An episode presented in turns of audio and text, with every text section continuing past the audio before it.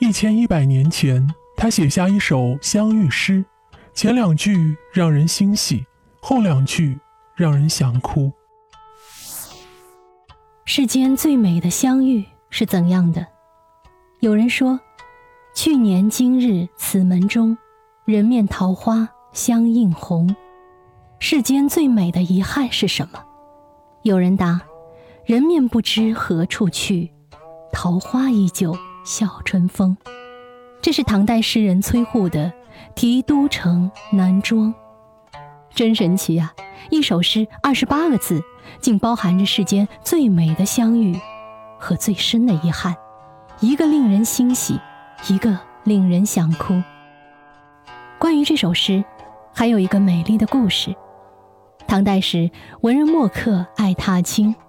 这一年的清明节，刚刚落地的崔护一个人到城南郊游，走了许久，他有些累了，于是便找一户人家，想要讨口水喝。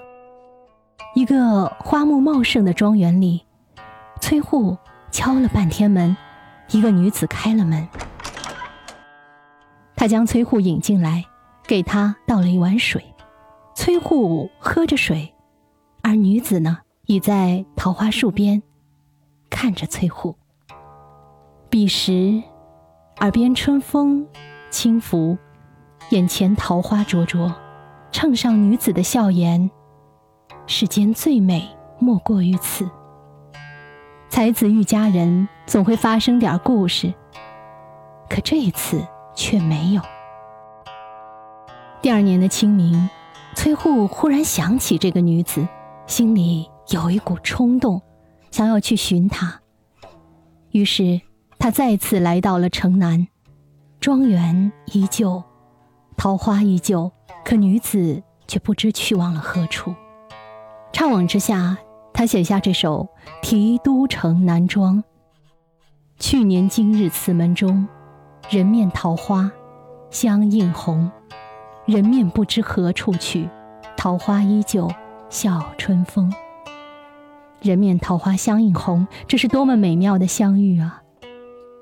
在荒僻的郊外哦，偶遇一个美丽的女子，一颦一笑皆令人难忘。远处传来温和的风，树上桃花灼灼其华，春风吹过，落英缤纷。那时候啊，崔护是刚刚落地啊。这像一场梦境，刚好可以安慰自己那颗挫败的心。可是啊，相遇有多美好，不遇就有多么遗憾。第二年，当崔护去寻女子时，却物是人非，只剩桃花与春风。崔护懊恼，他曾经与那么美好的女子擦肩而过，人面桃花。当他想拥有时，再回首，女子已不知去往何处。世间的美，大多是来的突然，去的无声，只留一缕芳香，让我们无限回想。一首诗，四句话，两个场景。前两句写偶然相遇，人面桃花，让人欣喜；后两句写。重寻不遇，物是人非，让人泪下。崔护离世已有一千一百多年，而人面不知何处去，桃花依旧笑春风，也被人吟诵了一千多年。时光流转，岁月变迁，人世间的悲欢离合依旧，穿越时空，依然上演着遗憾的故事。一如那年，陆游重游沈园，忆起唐婉，写下“曾是惊鸿照影来”的心情；又像纳兰性德故地重游，怀念卢氏，写下“已是十年踪迹十年心”的心情。物是人非的心情，崔护有，陆游有，纳兰性德有。这是古往今来世间所有人的共同人生体验。一千多年来，人面不知何处去，桃花依旧笑春风。成为脍炙人口的千古名句，每每读到，总是无限感慨。这一生总会在某个时间、某个地点，碰到某一个美好的人，或某一件美好的事，美好到令人念念不忘。